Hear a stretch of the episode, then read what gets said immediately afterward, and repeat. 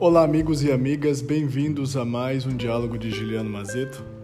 Esse espaço de reflexão e de conversa literário, filosófico, psicológico, de certa maneira. E estamos seguindo aqui os capítulos dos ensaios de Michel de Montaigne. E hoje nós vamos trabalhar um capítulo, nós vamos ler um capítulo que eu acho muito curioso, que é o capítulo intitulado A Força da Imaginação. E assim começa Montaigne.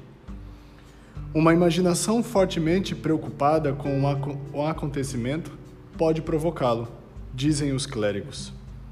Sou desses sobre os quais a imaginação tem grande domínio. Todos são atingidos por ela, mas alguns há que ela derruba. Ela me persegue e eu me esforço por fugir na impossibilidade de lhe resistir. Viveria sempre de bom grado na companhia de pessoas sadias e de bom humor.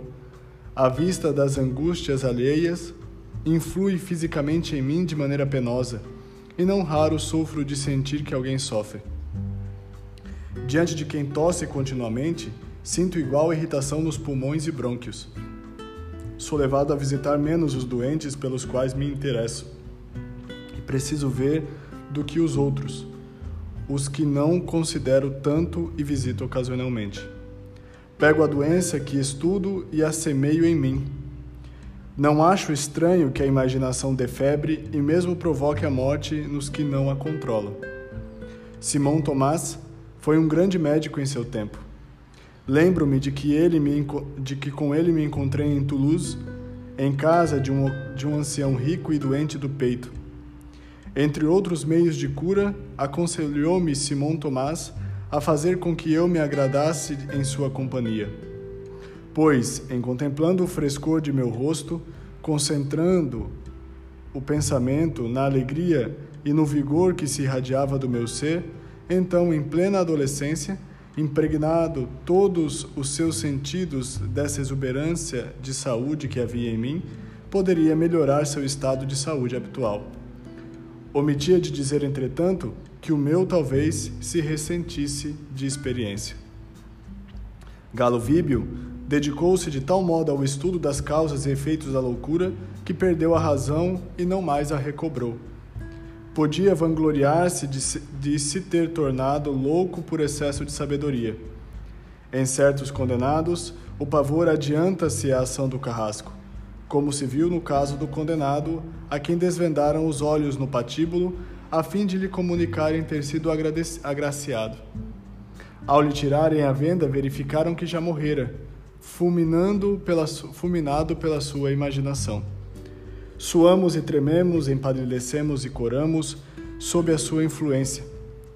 Em leito de pluma, agita-nos o corpo, a ponto de, por vezes, de nos levar à morte. E tanto inflama a fogosa mocidade que ocorre aos jovens satisfazerem em sonho seus desejos amorosos, a tal ponto que frequentes vezes derramam caudalosas correntes de rios como se tivessem lavado o ato ao seu terno e mancham a roupa.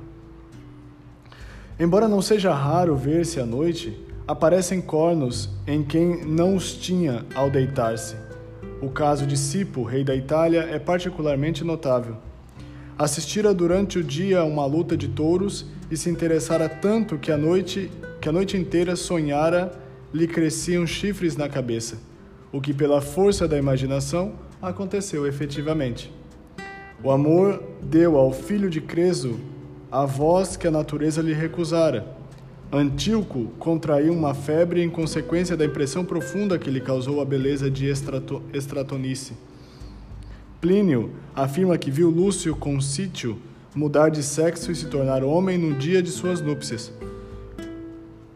Pôntano e outros relatam semelhantes metamorfoses ocorridas na Itália em séculos passados, e em virtude de violento desejo dele próprio e de sua mãe. Ifis pagou como homem as promessas que fizera quando mulher. E assim ele continua. Bom, usando uma série de alegorias, aqui vocês vão ver que homem que vira mulher, quem imagina ter chifre fica com chifre, né, que são os cornos. Mas o que, que Michel de Montaigne tem a nos dizer dentro desse capítulo, que ele é longo até, ele vai continuando a falar sobre a imaginação aqui e tudo mais. E aí ele vai encerrar esse capítulo com a seguinte frase, né?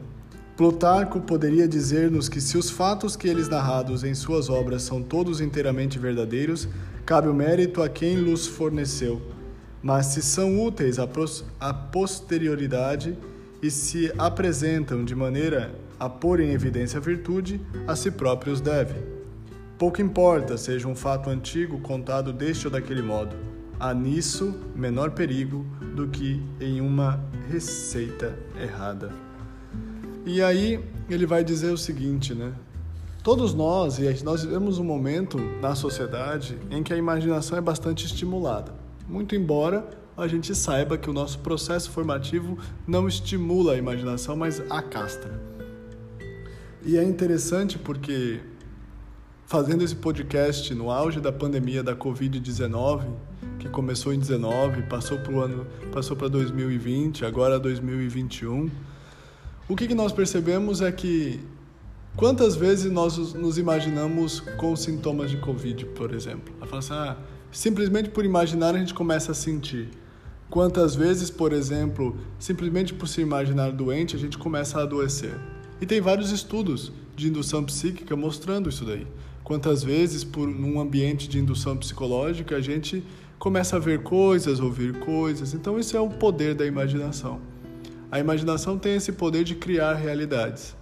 Ela tem o poder de constituir horizontes.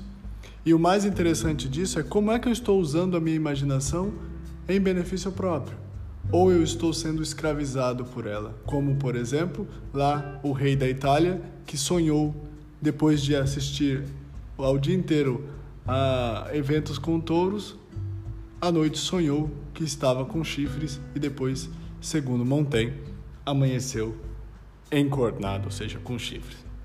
Então, aqui existe, existe uma coisa interessante que é como é que nós desfrutamos da nossa imaginação. Muitas pessoas e tem e tá na moda associar a imaginação à criatividade. Não necessariamente isso acontece. Há pessoas que são muito imaginativas e pouco criativas. Por quê? Porque a criatividade nada mais é do que uma atenção direcionada. Ah, Juliano, mas aí você está falando de foco, não está falando de criatividade. Não.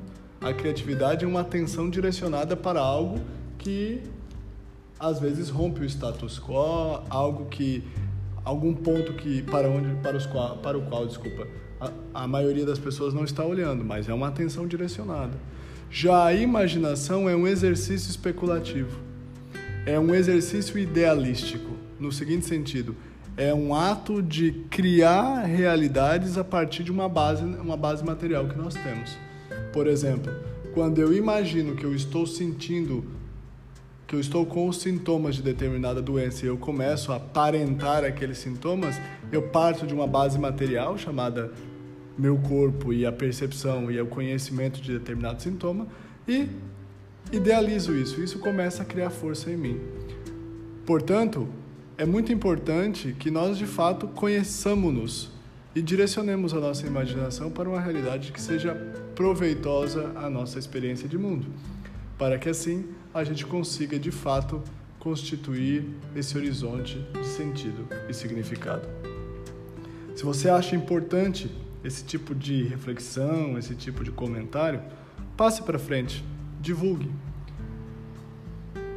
Em um mundo onde cada vez mais o desalento está crescendo, é importante, é importante cultivar mensagens de reflexão, mensagens de esperança.